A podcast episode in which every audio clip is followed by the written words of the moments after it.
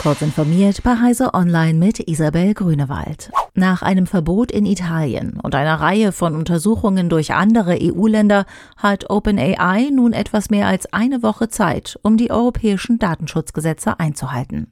Gelingt dies nicht, könnten saftige Geldstrafen drohen, Datenlöschungen oder sogar ein Verbot von ChatGPT in weiteren EU-Ländern.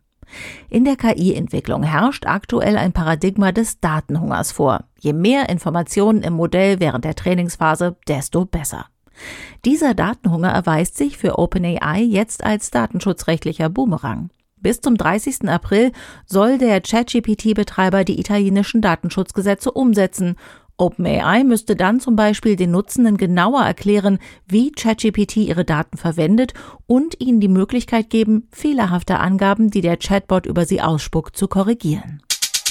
Microsoft spendiert seiner Employee Experience Plattform Viva eine Copilot KI.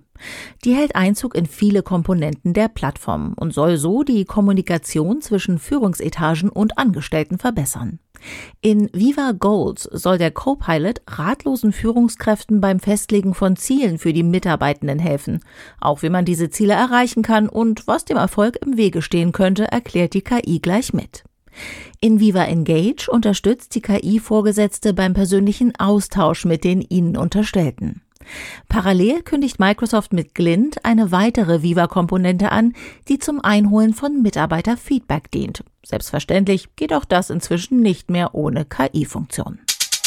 Russische Firmen kommen weiterhin massenhaft an Prozessoren, GPU-Beschleuniger, programmierbare Logikchips und Analogschaltungen, auch von US-amerikanischen Herstellern, trotz rigoroser US-Sanktionen. Eine Recherche der Nachrichtenagentur Nikkei Asia ergab, dass russische Firmen dafür unzählige Briefkastenfirmen in China und vor allem in Hongkong verwenden. Selbst wenn man versucht, die Schlupflöcher zu schließen, erscheint das insbesondere in Hongkong schwierig.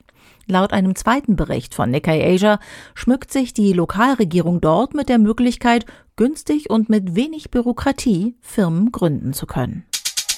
Ein Forschungsteam der Eidgenössischen Technischen Hochschule Lausanne hat ein System entwickelt, bei dem mit Hilfe von Sonnenstrahlen aus Wasser Wasserstoff, Sauerstoff und Wärme erzeugt wird. Das Team entwickelt die Technik schon seit einiger Zeit. Nun hat es erstmals einen Piloten präsentiert, der die künstliche Photosynthese genannte Technik in größerem Maßstab demonstriert. Das System sei beispielsweise dafür geeignet, eine Zentralheizung für Wohn- und Gewerbegebäude und Warmwasser bereitzustellen. Diese und weitere aktuelle Nachrichten finden Sie ausführlich auf heise.de.